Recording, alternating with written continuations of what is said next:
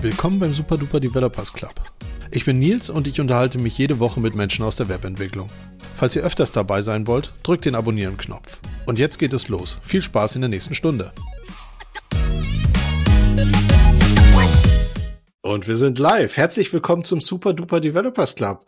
Heute zum Thema Open Source und warum ihr da einfach mitmachen solltet mit dem wunderbaren Roland Goller. Guten Tag. Ja, toll, Nils, dass ich hier sein bin. Hallo nach Hamburg. Ja, sch schön, dass du da bist. Heute ist ein bisschen anders. Wir haben uns relativ spontan zusammengesetzt. Das heißt, ich habe nicht so wahnsinnig viele Fragen vorbereitet, aber ich glaube, Open Source ist ein Thema, über das wir beide relativ viel reden können, weil wir schon sehr viel gemacht haben in unserem Leben.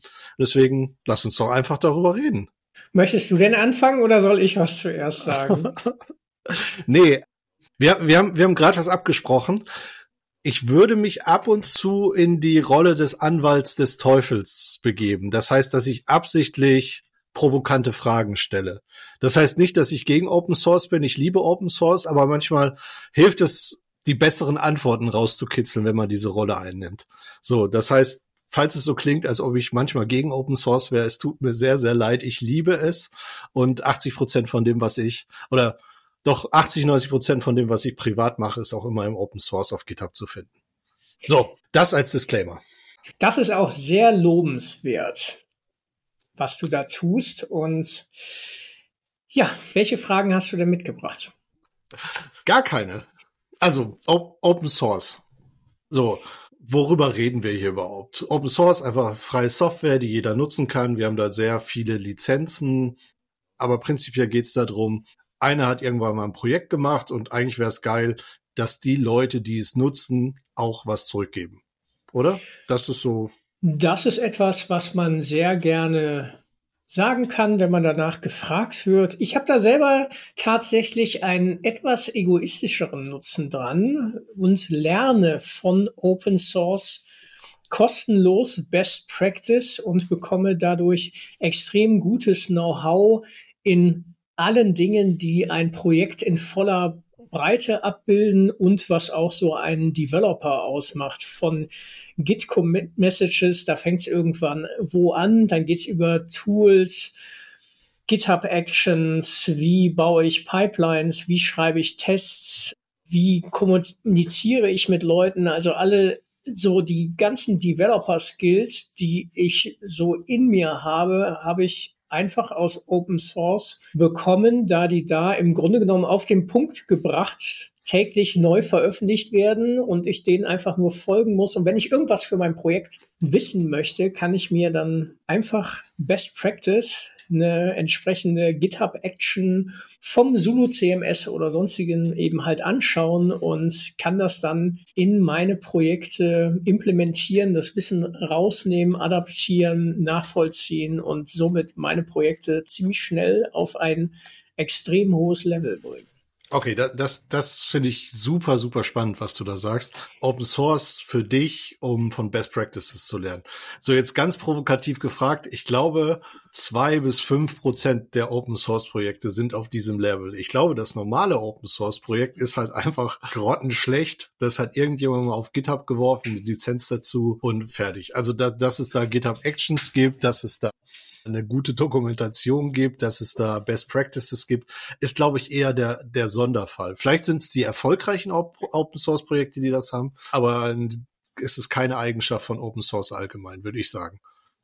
Da bin ich voll bei dir. Da kann natürlich, wie man hierzulande im fast Rheinland so schön sagt, jeder Tünnes was hochladen, ja. Aber es ist eben halt auch eine Community, die sich ja durch Sternchen und Follower und sowas eben halt auszeichnet und da eben halt auch ein Algorithmus hintersteckt, der dann in dem Kontext auch irgendwo sagt, was man denn sehen sollte, sag ich mal. Dazu kommt eben halt, dass Contributor, wie zum Beispiel beim Cypress Website Testing Framework, das jetzt eine große Rolle in meinem Leben spielt, ich dann diesem Projekt folgen kann, da mir auch so ein Contribution ähm, Workflow durchlesen kann und aber auch sehe, wer da mitmacht. Und das sind schon in der Regel sehr spektakuläre Persönlichkeiten, die dann auch wieder irgendwie auf Twitter aktiv sind. Also dieser Community-Gedanken und einfach man, manchmal denkt man ja, dass man vielleicht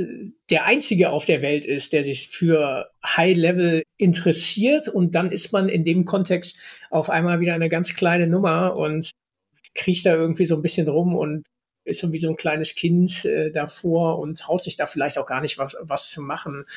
Und das ist auf jeden Fall für mich, Leuten dazu folgen und einfach auch diese Wahrnehmung von Software zu machen, das ist für mich extrem spannend. Aber es soll nicht so rüberkommen, als würde ich jetzt nur Wissen saugen und nichts zurückgeben. Ich habe auch selber für NCA Testify, also ich habe eine Agentur für Website Testing, das findet man unter testify.team alle unsere Arbeit veröffentlichen wir hier Open Source.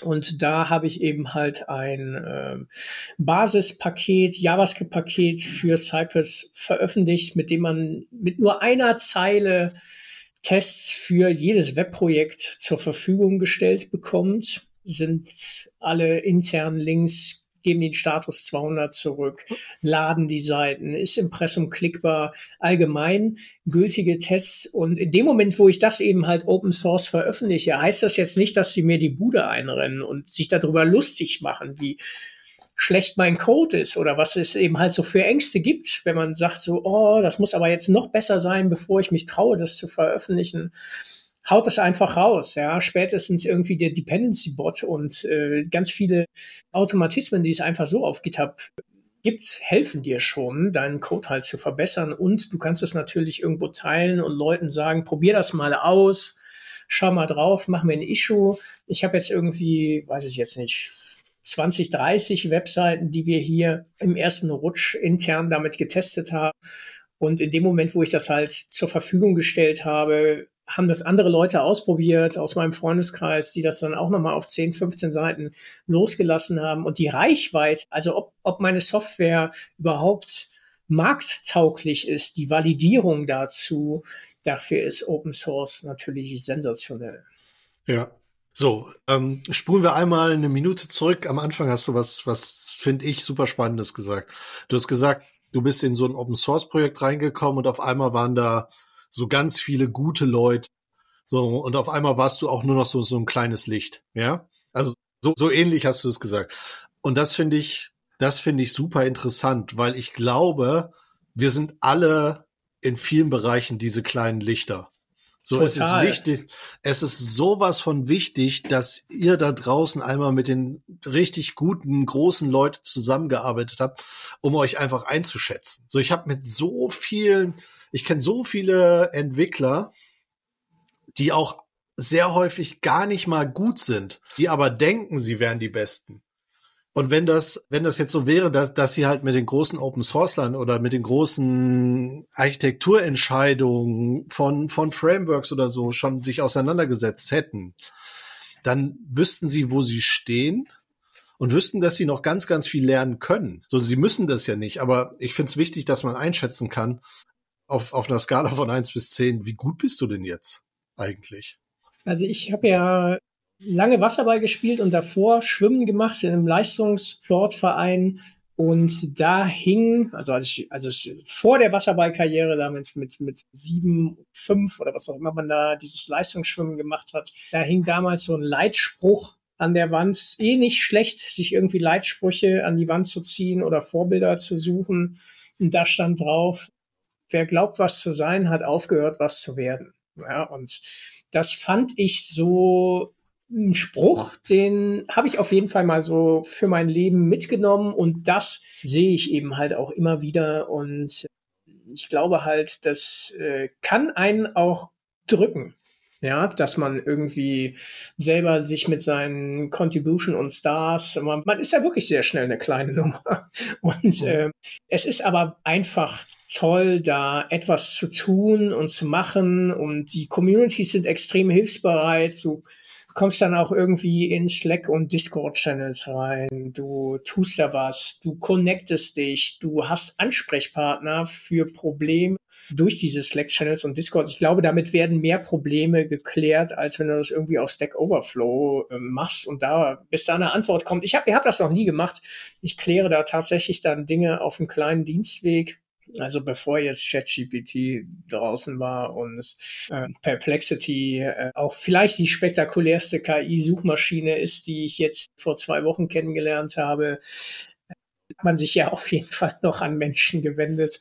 Und das ist schon toll, ja. Ja, man muss auch dazu sagen, die KI wäre ja nicht so gut, wenn sie nicht das Ganze von Menschen geschrieben, die ganzen von Menschen geschriebene Hilfe irgendwann mal durchgelesen hätte und daraus ihre Wissensbasis gebaut hat. Also es sind ja trotzdem die, die Menschen, die da geholfen haben, die man dafür gebraucht hat, dass eine KI sowas kann. Ich glaube, da kommt eine 5% Sache wieder ins Spiel. Ja, also ich würde den Antworten der KI jetzt nicht, also ist jetzt nicht das Thema, kann ich dir aber auf jeden Fall mal bei Gelegenheit auch ein paar Tipps zu geben, wie man da vielleicht bessere Ergebnisse erzielt und was es neben ChatGPT gibt. Was das Thema Open Source angeht, wo ich richtig geflasht war, war die Qualität der README-Files von der Corona Warn App.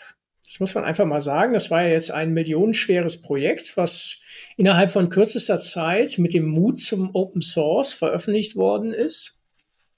Und wer mal jetzt mal so eine README geschrieben hat, ich hatte mich immer auch an der README von Sebastian Bergmann von PHP Unit ähm, orientiert. Da sind so nette Icons drin und Links und Dinge. Also man kann da README halt viel mehr geben als nur eine Headline und eine Description und, und irgendwelche Dinge, auch, auch was so Installation oder, oder wie dieses Markup halt geschrieben ist.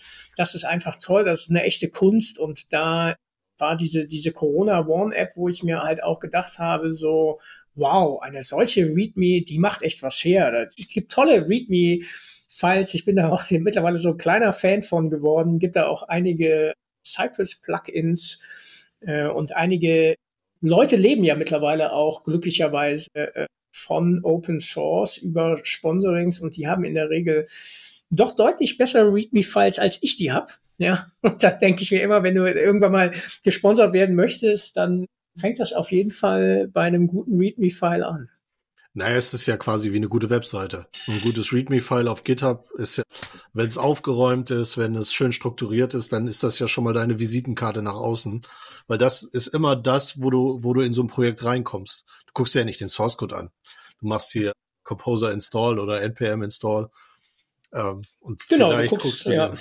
Vielleicht guckst du dir mal irgendwie Nee, du hast vollkommen recht. Also guckst dir die README ein und guckst, wie legt das los. Und das ist das File, das, das dein gesamtes Projekt so ausmacht. Ja, ja, ja genau, genau. Du würdest auch keinen Entwickler einstellen, der stinkend in verschwitzten T-Shirt bei dir ins Vorstellungsgespräch kommt. So sollte die README auch ordentlich sein. So. Den Vergleich, den kriege ich jetzt nicht so ganz auf die Kette, aber ich glaube, ich ah, weiß, was gut. du meinst. Okay, alles klar. Ähm, ich kenne aber auch so Entwickler, die ganz gut sind, wo ich denke, in der heutigen Remote-Zeit kann man die vielleicht doch engagieren. Ja. ja, okay, vielleicht, vielleicht. Es kann sein, aber es ist schwerer. Es ist schwerer. Den, den ersten, der erste, wie heißt das? Gate ist ja immer noch die Sympathie. Egal. So, genug über, über verschwitzte Entwickler geredet. Ähm, ein weiteren Punkt, den ich super wichtig für Open Source finde. Also, wir nutzen alle GitHub. Ich glaube, das ist der de facto Standard. Ähm, ich kenne auch ehrlich gesagt nichts anderes. Ja, du kannst ja GitLab selbst installieren und selbst hosten. Ach so, ja, Sachen. aber das ist, äh, also du suchst dort und also ich glaube, alles ist eben halt auf, auf GitHub irgendwie ja. verfügbar. Im JavaScript-Kontext gibt es natürlich dann diese, diese Package.org. Das ist ja so ein Pendant. Ja, das, die sind dann öfter mal untereinander verlinkt, aber zumindest mein JavaScript Publishing mache ich in die Richtung und äh, habe auch diesen Hook, obwohl ich ihn sehe, noch nicht verstanden, wie ich, äh, wenn ich was auf GitHub pushe, dass es dann zu Package rübergeht. Hm. Wir haben das auf GitHub, de facto Standard, gibt noch andere, aber eigentlich ist da das meiste. So, dann ist dein Source Code offen. Das heißt, jeder kann ihn ansehen. Das macht ihn jetzt noch nicht zu Open Source erstmal. Open Source muss ja noch eine Lizenz dazu packen. Ich kann ja auch sagen, hey, das steht da zwar, aber das ist proprietäre Lizenz und ihr dürft es nicht nutzen. So kann, kann ich, glaube ich, rechtlich machen. Aber ein großer Vorteil, wenn ich das jetzt public stelle, ganz, ganz viele von diesen Helfer-Tools sagen, hey, wenn du es GitHub als Public Repository hast, dann darfst du uns kostenlos nutzen. Und das finde ich halt nochmal einen super, super geilen Benefit. Sowas wie letzte Woche wieder Scrutinizer eingesetzt. Die machen so statische Codeanalyse über dein Tool. Kostet, wenn du ein äh, Open Source Plugin baust oder eine Open Source Geschichte baust, null. Das heißt, es ist für dich einfach kostenlos. Und den Output, den du da kriegst und diese, diese Servicequalität ist halt wirklich toll. Und das machen sehr, sehr viele Tools, dass sie sagen, nö, nö, hier öffentliche, das kostet nichts. GitHub ist ja auch kostenlos für, für öffentliche Repositories. Und ich glaube, das ist einfach nur mal, das alleine ist ein Grund, äh, das Open Source zu stellen. Wenn du solche Tools nutzt und von denen weißt. Also ich glaube, es ist eben halt dieses, wenn du dich mit GitHub ist halt mehr als irgendwie eine Domain, wo du irgendwie ein Git-Repository hast, sondern genau, da sind allerhand Tools halt hinten drin, wie ich vorhin auch gesagt habe, allein dieser Dependency-Bot, was da so passiert, wie schnell du eben halt Hinweise bekommst, auch Issue-Tracker und dann, dass du dann auch, auch solche Templates und du fängst eben halt einfach in dem Moment, wo du etwas auf GitHub publishst, dann guckst du es dir ja auf GitHub an und dann sagst du so, könnte das nicht cooler sein? Dann kommst du über dieses README-File und dann denkst du dir so, ach, guck mal, ich habe hier irgendwas gemacht. Wie funktionieren denn diese für, für Pull-Requests? Wie funktioniert diese Analyse? Ich habe mir jetzt einen Error hier reingehauen. Wie kann ich sowas eben halt vermeiden? Wie machen andere das? Also ich finde, dass der technologische Schulterblick da viel näher ist, als wenn ich jetzt sagen würde, so, oh, das funktioniert nicht richtig und da weiß ich gar nicht so genau, ob ich, also ich bin mir gar nicht so sicher, ob ich so ein gutes Know-how aus Dokumentationen ra rausbekommen würde, ob ich da diese Geduld halt habe, mich damit auseinanderzusetzen, jetzt irgendwie ein Buch über GitHub Actions zu lesen. Ja, die gibt's wahrscheinlich gar mhm. keins, aber irgendwas anderes. Es gibt ja sicherlich sehr viele Dokumentationen dazu und ähm, wie das dann eben halt so ist. Man hat ja ganz gerne Dinge einfach fertig. Ja, und mhm. ähm, die kann ich mir eben halt links und rechts halt anschauen und da ja im Zweifelsfalle halt auch so eine Entwicklung von so einem Pfeil halt nachvollziehen, was dazugekommen ist, was sich so getan hat, wer hat daran mitgearbeitet und das ist, ist toll. Mhm. Das sind ja, also das, was du ja gerade beschreibst, sind ja auch diese Kochbücher. Diese Symphony hat so ein, so ein Cookbook. Ähm, die gab es auch früher in gedruckter Form damals, weißt ja, du? Ja, ja, genau. Also hat, hat es, als man noch gedruckt hat. Ja. ja. Ähm, wo du einfach eine, eine, Problemstellung hattest und dann eine Lösung dazu, wie, wie halt ein Rezept, deswegen Kochbuch. Ja. Und das, das sind, ja, da hast du recht, dass diese GitHub-Actions, die man sich dann bei Zulu angucken kann, die man sich bei Symphony angucken kann, das sind quasi die Vorlagen dafür. Kann man, kann man mal reingucken, was, wie macht man das denn? Und auch so Tools, die dann, also auch äh, Codesniffer, Linter und die Konfiguration dazu. Es ist eben halt irgendwo, dass man direkt halt absehen kann, wo geht die Reise hin, was ist das Geilste, was man machen kann. Das finde ich ja eben halt auch das Tolle an Open Source, dass es nicht darum geht, irgendwie fertig zu werden, sondern also in den guten Projekten, in, in, in den 5%-Projekten sehr wahrscheinlich darum geht, dass es ja auch sehr lange hält, robust ist, dass es jeder versteht, dass es mit Reviewern gelaufen ist, dass du Feedback zu deinem Code bekommst. Und das ist eine Sache, die ist spannend und toll. Ja, wobei, wie ich dir da widersprechen würde, bei dem dieses, dass das nie fertig wird. Wenn ich Open Source Projekte mache, dann versuche ich, versuche ich immer, also ich, ich habe ein großes Projekt, an dem ich arbeite, ja. Aber ich glaube, wenn, wenn ich dann so ein kleines Problem gelöst habe für dieses große Projekt, was aber ein eigenständiges Problem in sich ist, dann kann ich diesen Part quasi open sourcen. So als Beispiel. Ich versuche gerade mich so ein bisschen in, in, WordPress reinzuarbeiten. Nicht, weil ich WordPress geilen Code finde oder weil ich WordPress liebe. Ich finde es nur spannend, dass halt 43 Prozent des Internets darauf laufen und ich glaube, da hast du irgendwie so Business Opportunities, besonders weil die halt entwicklungsmäßig wahrscheinlich so fünf Jahre hinten dran sind. Das heißt, du bist halt der Guru. Weißt du, du, du kommst fünf Jahre aus der Zukunft und kannst den Leuten da was erzählen. Das, das finde ich halt super spannend. Und wir, wir fahren jetzt gerade so ein paar Statistiken über, wie viele neue Plugins gibt's, äh, wie ist die Verteilung. Und in diesem ganzen größeren Projekt ist jetzt zum Beispiel so ein, so ein Exporter rausgefallen, der mir ein CSV-File erstellt oder eine Excel-Datei oder ein Textfile und die ganzen WordPress, das ganze WordPress-Plugin Directory quasi einmal runterlädt und darauf dann die Analyse machen kann. Das war, das, das sind vielleicht 400 Zeilen Code. Aber es ist sauber gekapselt in objektorientierte Struktur. Das kann sich jetzt jeder einfach nehmen. Ist eine kleine README-Datei, wie man das anwendet, wie man da einen Prozessor reinwirft. Fertig. Das hat mich irgendwie zwei Tage gekostet. Dadurch, dass ich es Open Source habt, habe ich mich bemüht, dass der Source Code sauberer ist. Ne, weil irgendwie. Du gehst einfach peinlich. aufrechter, ja. Du hast einfach. Ja, genau. Genau, du, du, du bemühst dich mehr, du gibst ihm halt so ein extra, du, du gibst dir Mühe, ja, du ja. schaust nach links und rechts. Es ist ja, äh, ja, du möchtest, du möchtest stolz drauf sein, im besten Falle, aber du möchtest ja. auf jeden Fall nicht irgendwie mit so einem, so einem Pit-Fail auffallen. Und äh, wie gesagt, du tust auch so Dinge, da wo du dann sagst, so, hm, also du kennst ja README-Files in, sag ich jetzt mal, Agenturkontextprojekten, wo wirklich nur eine Headline und eine Description drin ist, die wahrscheinlich auch noch irgendwo herkopiert ist und die auch so vernachlässigt wird und dem Moment, wo du Open Source gehst und ein bisschen passioniert gibst, vielleicht trifft das ja auf die 95 Prozent anderen gar nicht zu. Vielleicht sind ja nur wir so, aber generell glaube ich eben halt schon, dass du so, so ein bisschen gerader gehst. Ja.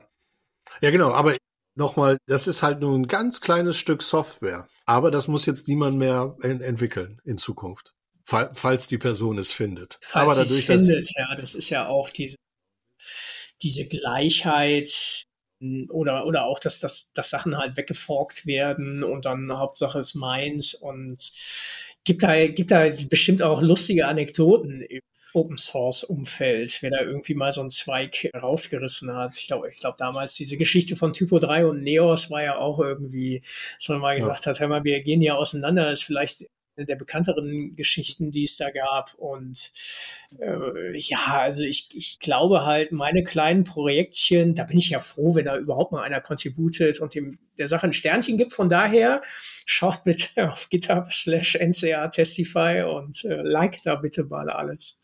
Ist es dir denn, also bei was gehst du aufrechter, wenn die Leute es nutzen oder wenn die Leute contributen?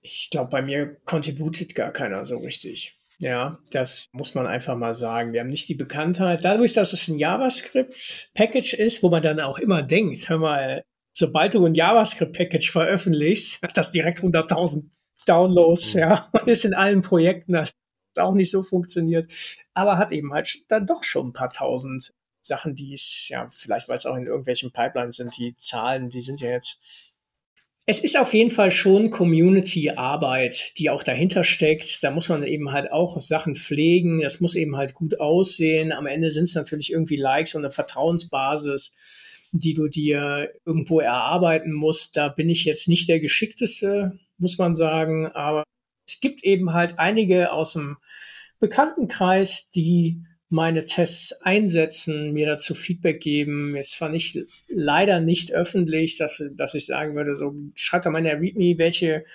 Webseiten jetzt getestet worden sind und, und, und man muss ein bisschen hinterherlaufen. Aber das andere, was eben halt da der Fall ist, weil ich ja meine Commits von meinen Projekten Open Source contribute, zahlt das natürlich irgendwie auf meine ja, diese Schwimmbadkachel, diese grünen, diese grünen Kacheln halt ein, mhm. wo ich halt Commits gemacht habe. Und damit ist es dann so, dass ich, glaube ich, letztes Jahr halt 500 Contributions habe. Das ist jetzt auch, wenn da jetzt, sag ich jetzt mal, äh, 492 auf eigene Projekte waren, ist es mhm. aber doch so, dass man halt sagen kann, Hammer, ich habe letztes Jahr 500 Contributions auf GitHub gemacht und das ist auch schon irgendwas, ja, was auf meine Glücklichkeit einzahlt. Deine Glücklichkeit. Ja. Das ist schön. Ähm, ja, genau, aber ich, ich finde, das ist halt auch nochmal was, was man ehrlich sagen soll. Die Chance, dass du ein Open Source Projekt rausbringst und das wird auf Anhieb in Erfolg, ist halt gleich null. No ehrlich gesagt weiß ich auch gar nicht, ob man das wirklich so will. Ja, dann hast du ja auch irgendwie Issues im Board, muss moderieren, muss Sachen abgrenzen. Wenn man sich hier vom Thomas von Reactor PHP das anschaut, dass er natürlich jetzt irgendwie das hervorragendste PHP-Projekt der letzten Jahre ist, finde ich auf jeden Fall spektakulär, wenn man eben halt sieht, wie seine Frequenz ist und wie seine Commits aussehen und was er eben halt tut. Es ist immerhin noch ein Best Practice, wie, glaube ich, einer der besten PHP-Programmierer, die es überhaupt gibt, arbeitet. Ist auf jeden Fall spektakulär, ihm da halt einfach über die Schulter zu schauen, virtuell. Und ähm, dann hat man, glaube ich, halt auch eine gewisse Verantwortung, wenn jetzt irgendwas passiert. Ich habe ja jetzt diese, ja, ich sage jetzt mal Assertions an Website-Tests, das übe ich noch ein bisschen. Also, dass man praktisch so eine Art Unit-Tests für Cypress-Tests schreiben kann, dass jetzt rote Tests gut sind. Ja, so eine Art Inflection, dass diese Bugs auch weiterhin gefunden werden. Das ist etwas, was ich noch nicht herausgefunden habe, wie das funktioniert. Und in dem Kontext kommt es natürlich vor, dass ich öfter mal irgendeine Versionsnummer hochzählen muss, weil ich halt irgendwas vercheckt habe. Und das erst später in einem anderen Projekt merke und das ein paar Tage später passiert. Ich glaube, wenn jetzt wirklich äh, ganz Deutschland E-Commerce Pipelines von meinem Plugin abhängen würden, dann wäre mein Leben vielleicht doch ein bisschen stressiger. Äh, ist das, ist das schlechter Stress oder ist das der, der gute Stress?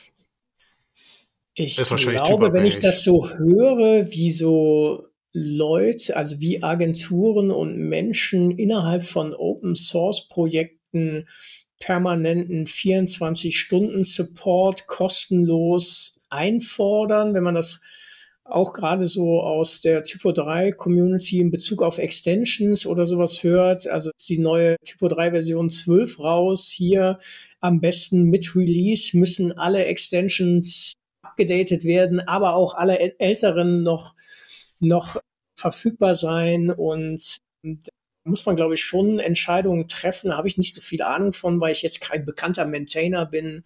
Aber die Sache scheint mir doch nicht so easy und dankbar zu sein. Das ist eben halt, kostet halt nichts und ähm, ich glaube, da muss auch noch ein bisschen für getan werden. Ich versuche das auch.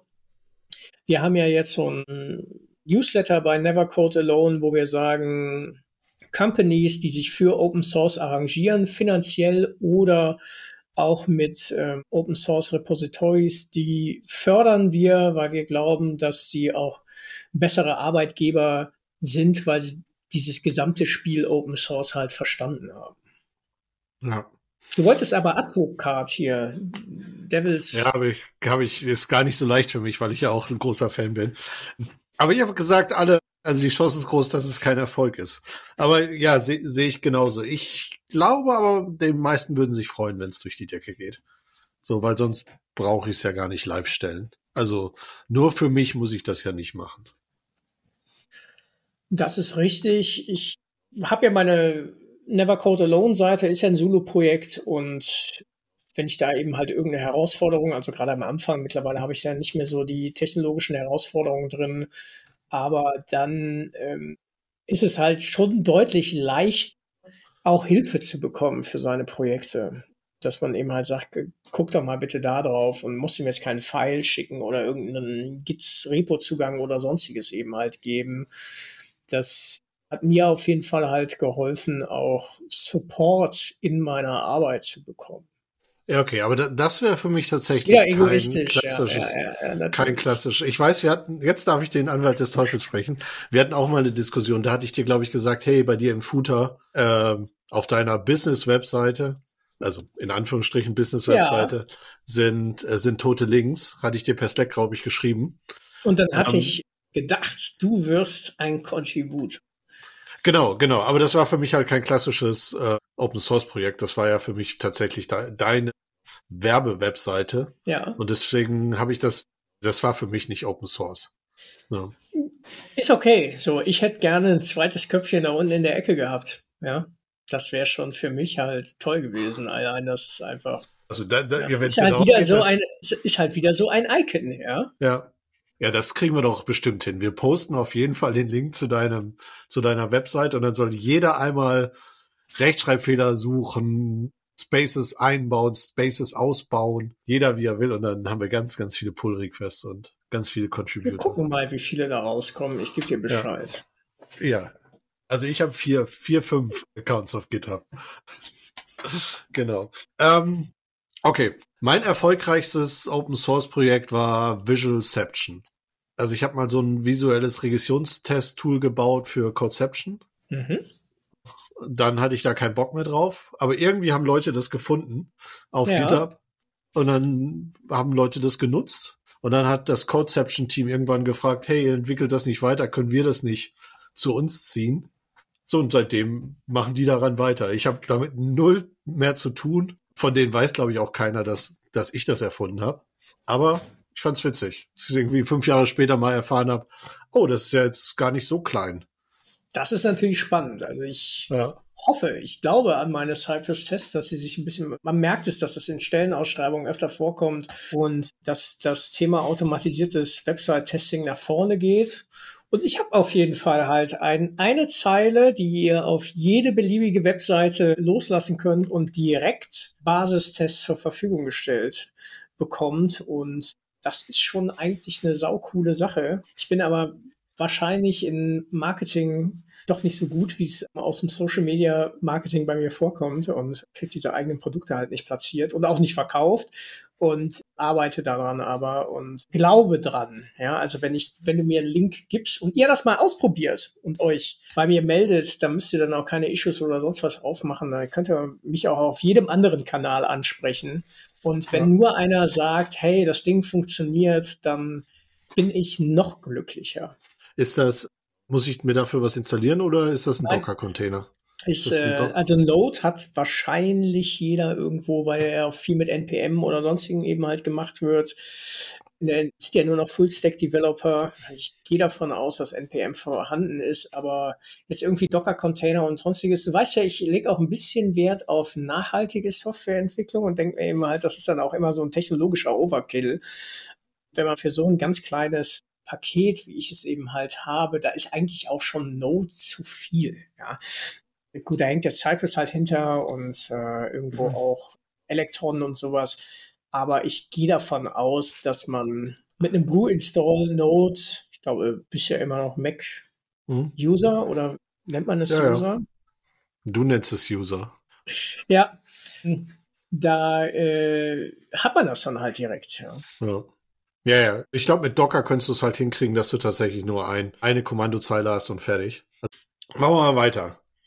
Wie würdest du, wenn du ein Open Source Projekt rausbringst, machst du dir vorher Gedanken, was das Ziel ist? Also ist sowas wie, okay, das sind jetzt so meine, ja, KPIs wäre jetzt der Fachausdruck, aber das sind so meine Wünsche, was ich damit erreichen möchte?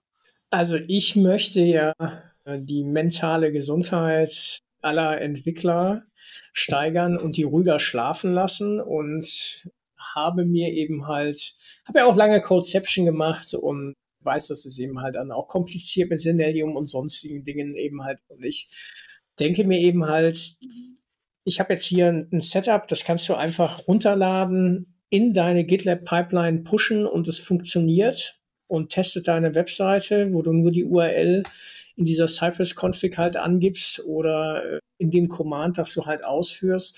Und in dem Kontext denke ich mir eben halt, dass ich ja Menschen helfe, Tests zu haben, ohne dass sie jetzt irgendwie tagelang ausdiskutieren müssen, wer das macht, wen sie da reinholen, ob das alles funktioniert, wie das funktioniert, Infrastruktur und sonstiges.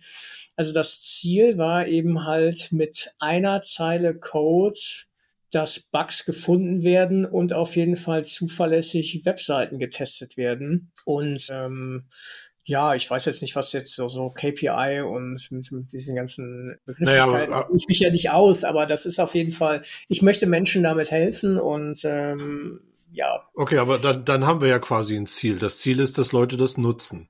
Gar nicht, an der Stelle gar nicht, dass, dass sie contributen, sondern dass du denen was gebaut hast, was hilfreich ist, was die besser durch den Tag bringt. Also das Contributen fände ich schon spannend, wenn sie eben halt irgendeinen Edge Case haben. Gibt ja zum Beispiel irgendwie dieses Impressum muss immer klickbar sein und der Cookie Banner hängt da drüber. Das ist zumindest etwas, was hier in Deutschland häufiger mal auffällt. Und es gibt aber Cookie-Banner von externen Anbieter, die vielleicht wieder nicht so leicht mit Cypress gefunden werden oder dass es eben halt irgendwelche Edge Cases gibt, die einen weiterbringen und dieses Projekt halt robuster machen, dass es auf noch mehr Internetseiten zuverlässig läuft. Grundsätzlich kann man ja davon ausgehen, dass tatsächlich diese Tests, die wir hier so schreiben, die finden wahrscheinlich in einer Unterseite irgendwo, dass du ein 500er hast und eine Seite halt nicht richtig lädt. Das ist etwas, was jetzt andere Monitoring-Tools auch finden würden, wo du jetzt vielleicht noch gar nicht diese funktionalen Tests abdeckst, mhm. sondern einfach eine hohe Sicherheit hast. Aber in der Regel sind es halt 500er Errors, äh, in welcher ja. Form auch immer die die Probleme halt machen und externe Anbieter, die eben halt Probleme machen mit Ladezeiten oder sonstigen. Und in, in dem Kontext bringt natürlich jede, jede Seite, die jetzt in meinem Mikrokosmos von irgendwo ein bisschen Shopware, ein bisschen Magento und allerhand CMS-Seiten ist, mehr. Ne? Ja, ich, ich, ich habe nämlich so ein Tool auch mal geschrieben. Ähm, aber das ist schon lange her. Das hieß Smoke. Wir haben da die Smoke-Tests einfach mit automatisiert. Genau, wir haben jetzt so ein bisschen mehr Tests da drin, wie zum Beispiel auch das, hatte ich auf rolandgoller.de, die so eine kleine Portfolioseite. Und da war es so, dass Thumbnails nicht richtig geladen haben, weil irgendwie nach dem Deployment so ein Recht auf Folder nicht richtig gesetzt worden ist. Und das war so, dass die Tests halt grün waren und trotzdem halt keine Bilder da waren. Und wir dann eben halt gesagt haben, okay, wir machen hier einen neuen Test, der sagt, dass alle Image-Sourcen Status 200 zurückgeben. Und damit haben wir das auch schon mal abgedeckt. Und das ist auf jeden Fall, das kann ja auch jeder von euch gebrauchen, ja, dass Bilder richtig laden. Da hat jeder Interesse dran. Und es ist auf jeden Fall auch wieder so ein One-Liner, dass du einfach sagst, hier TT Validate Images Loading mhm. okay. Und damit hast du dann einen Test halt, der dir sagt, das funktioniert. Ja, und ja. vielleicht findet er irgendwann mal was. Das kann ja auch dann irgendwie ein paar Monaten sein oder, oder sonst was. Aber der läuft eben halt mit und du kannst auf jeden Fall wieder ein bisschen ruhiger schlafen, weil du auf jeden Fall weißt, alle Bilder sind auf jeden Fall da. Mhm. Ja, finde ich gut. Das ist ja quasi die Idee hinter unserem Startup damals auch gewesen, Linkoala sehr einfach, solche Tests zu konfigurieren statt zu programmieren. Genau. Okay.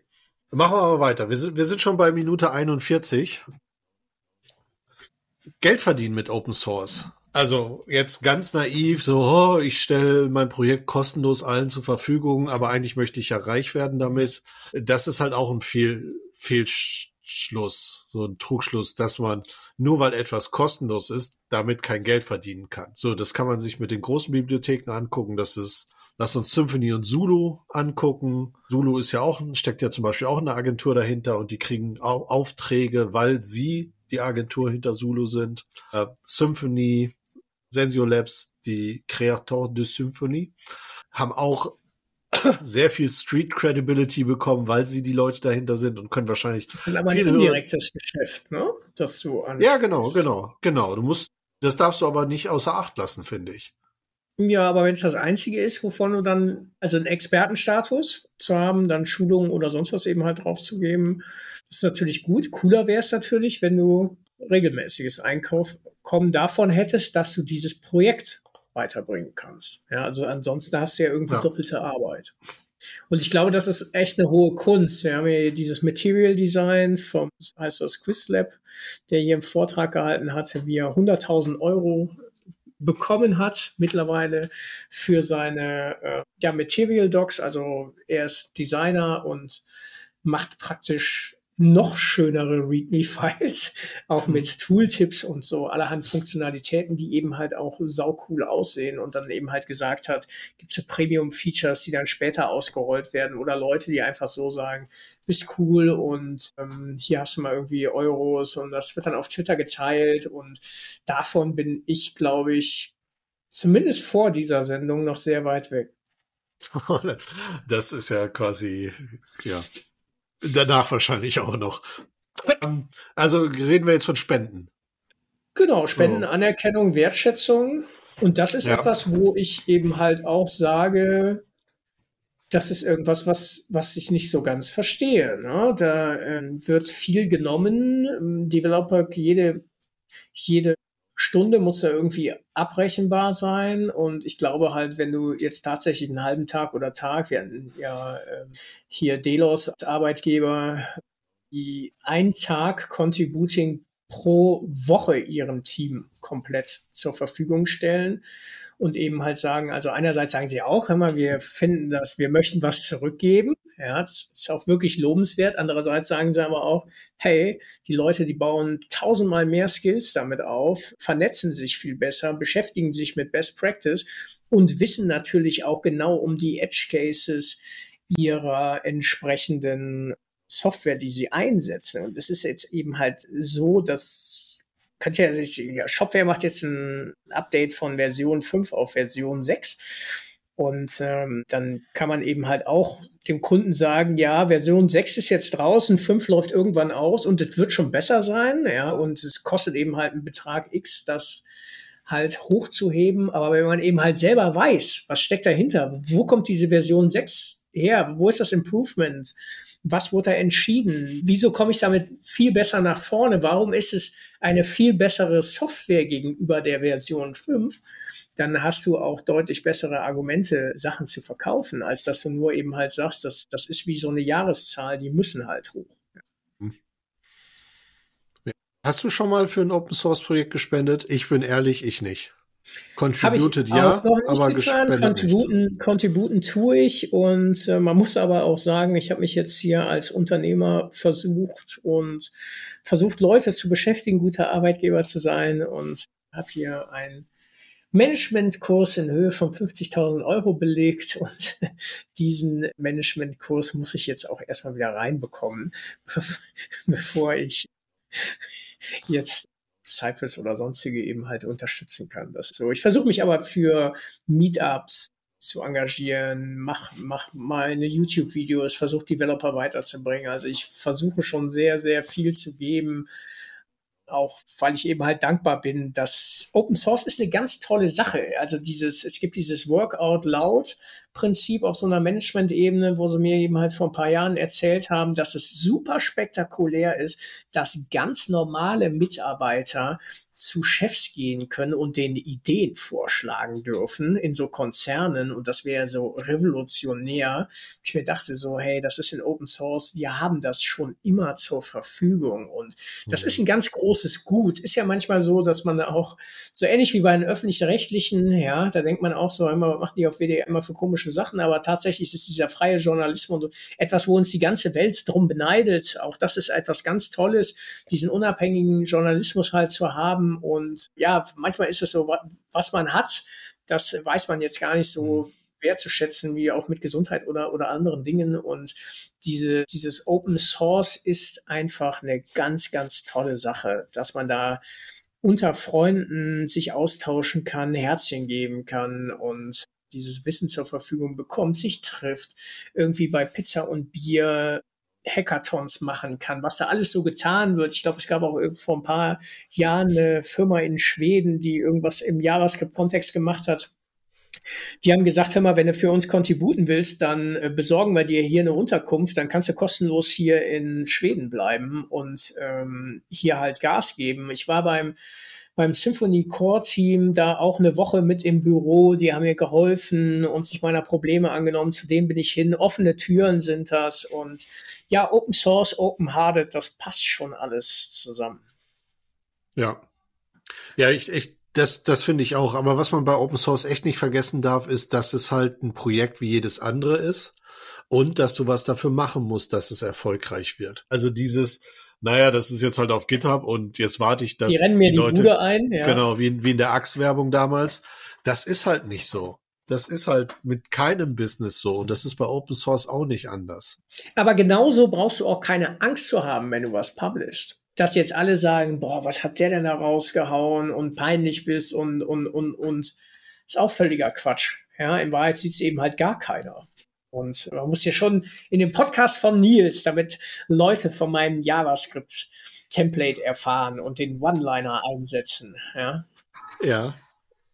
Ich, ich werde ihn mir auf jeden Fall angucken. Also einen neuen Fan hast du sicherlich gewonnen. Das ähm, ist gut. Auf welche Seite lässt du es los?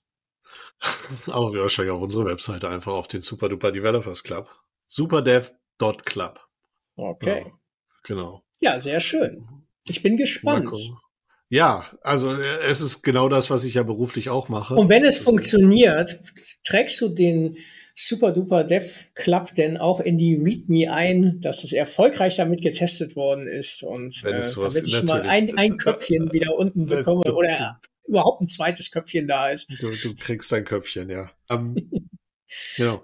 Also, wo ich gerne nochmal drauf eingehen will, weil mir das total wichtig ist. Dieses, wenn wir Open Source denken, dann denken wir an Projekte wie Linux, wie Symfony, wie Zulu, wie, wie, weiß ich nicht, habe ich Linux schon genannt? Cypress. Also an Projekte, große Projekte. Aber ich finde, Open Source ist halt sehr, sehr stark auch Bibliotheken, kleine Bibliotheken. Weißt du, guck, installier dir mal irgendein JavaScript. So ein .enflow und die üblichen Verdächtigen, die immer so damit ja, drin genau. sind, wenn du deine Vendor-Packages hast. Und da muss man einfach auch sagen, wenn man sich mal so die, diese Dependency Hell anguckt, wenn man da ein Update macht, wie viele Projekte das sind, an denen irgendwas passiert ist. Das sind ja alles ja. irgendwie Leute, die machen das nachts in ihrer Freizeit, die werden nicht bezahlt, die machen das aus persönlicher Überzeugung und ich finde eben halt, alleine für die muss man eben halt auch Sachen updaten und sagen, das ist auch eine Anerkennung, dass man Sachen halt hochfährt und ähm, da eben halt nach, nach vorne geht. Ja, in, in, in einem unserer Lieblingspodcasts hier, dem Engineering Kiosk, äh, die haben auch mal eine ganze Folge Open Source und wie kann man denn Geld fair verteilen und solche Geschichten gemacht. Da ging es halt auch um diese Lizenzmodelle und ja, also das habe ich ja auch nicht alles. Ich bin mir gar nicht so sicher, ob ich jetzt auch eine Lizenz. Ich meine, ich hätte mir auch unterschiedliche Lizenzen von den, von den zwei, drei großen Projekten, die ich mir eben halt angeschaut habe, angeschaut und die waren irgendwie auch unterschiedlich.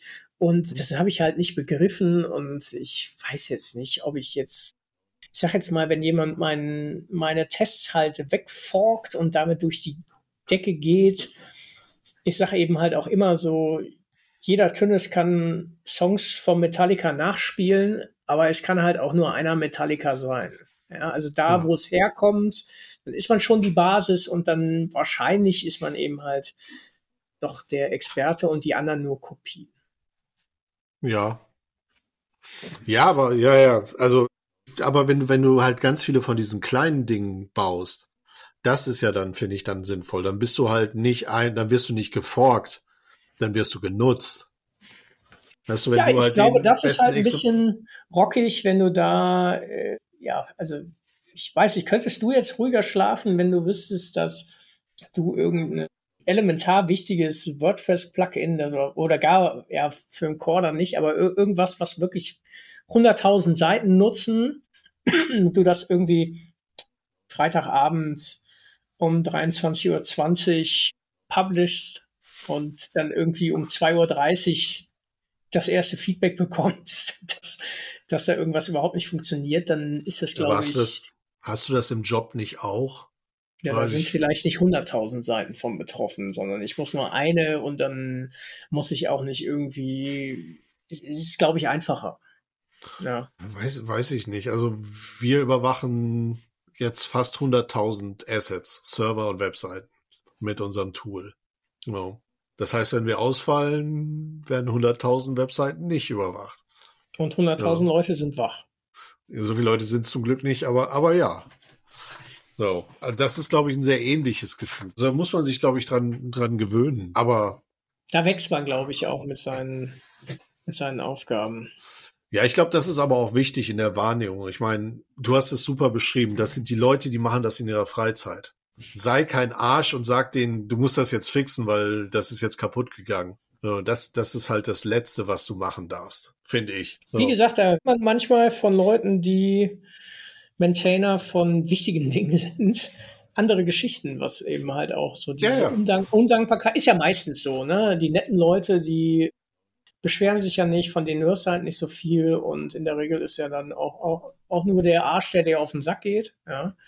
Und die darf man nicht gewinnen lassen, aber die sind eben halt laut und vielleicht nervig und da muss man sich, glaube ich, tatsächlich auch so ein bisschen Fell anwachsen lassen. Und da weiß ich nicht so ganz, ob ich da immer der richtige und diplomatische Ansprechpartner für bin. Ja. Ja, ich glaube, viele von diesen Open Source Projekten hängen halt an einer Person und das ist halt das Schwierige. Es ist, auch da ist es wie in der Ehe, geteiltes Leid ist halbes Leid. Total. Das heißt, wenn du dann mal so einen richtigen Einlauf von einem, von einem Kunden, von einem Nutzer kriegst, das kann dir schon nahe gehen. Also ich weiß noch, als ich damals meinen Blog hatte, phphatesme.com, und das erste Mal schreibt jemand drunter, hey, ich finde deinen Artikel scheiße. So, das ist fachlich blöd und du bist doof und deine Mutter auch. So, das hat mich richtig mitgenommen. So, das fand ich richtig beschissen, dass das jemand geschrieben hat. Das hat mich verletzt. So, und ich kann mir ja. das halt auch so vorstellen. Hätte ich den Artikel zusammen mit jemandem geschrieben, wäre das so, ja, okay, der meint bestimmt deine Mutter oder so. Aber also dieses, das, ah, es ist schon, man stellt sich ja so in die Öffentlichkeit mit, mit manchen Dingen. Aber das ist auch etwas, was beim Thema Contributing dann ja mit Feedback klarzukommen. Und ich glaube nicht, dass du, also ich habe jetzt keine großen Contributions, die ich in meinem Leben so gemacht habe. Ich glaube, ich habe mal irgendwie so ein Type in Typo 3 halt hinzugefügt, also was, was dann tatsächlich auch irgendwie so gibt da jetzt diesen Type URL, den gab es ohne mich nicht.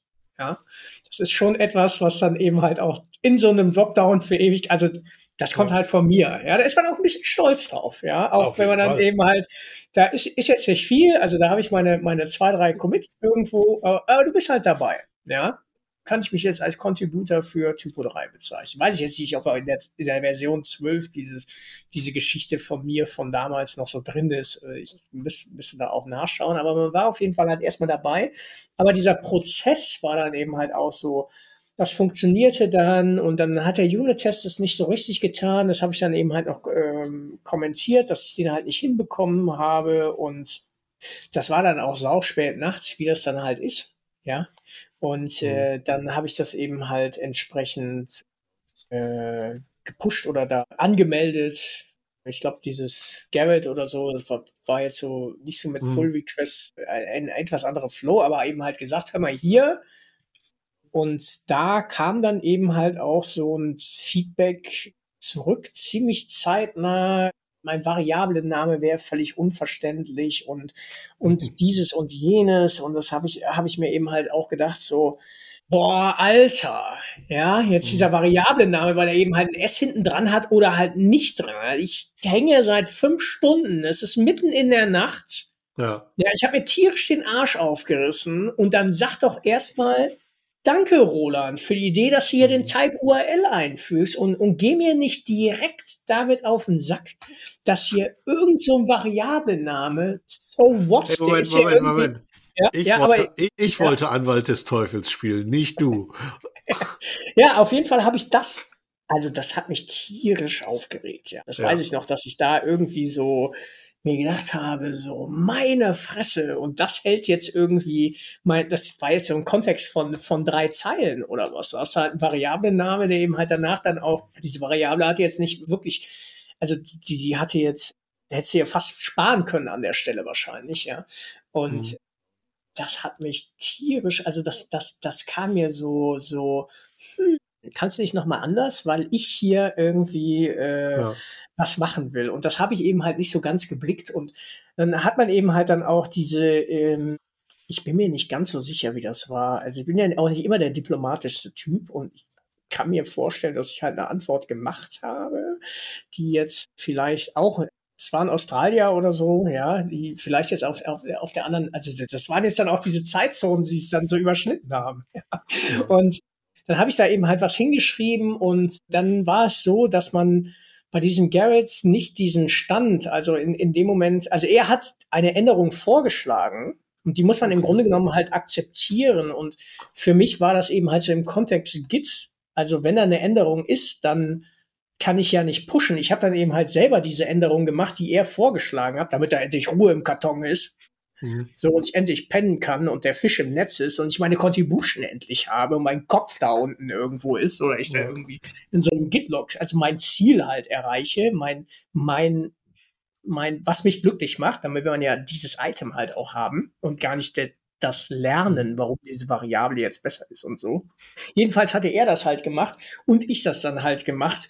Und dann hat er sich darüber aufgeregt, dass ich ja seine Sache eben halt wieder überschrieben hätte und wie könnte denn und, und, und was ist das denn hier für eine Contribution und dann dann habe ich halt okay. auch irgendwie, ja, äh, stopp, jedenfalls, stopp, stopp, stopp, stopp. Ja, dann musste, musste da so eine, so eine Moderation halt auch ein, einsetzen. Also ich glaube, dieses, dieses Open Source ist auch, da musst du halt auch ein bisschen Geduld haben, ein bisschen, bisschen Humor mitbringen, damit du dich darin wohlfühlst. Ja, kommt auf das Open Source an, glaube ich. Also es ist normal, dass man sich quasi an die, wie heißt das, die Hausregeln des Open Source Projekts halten muss.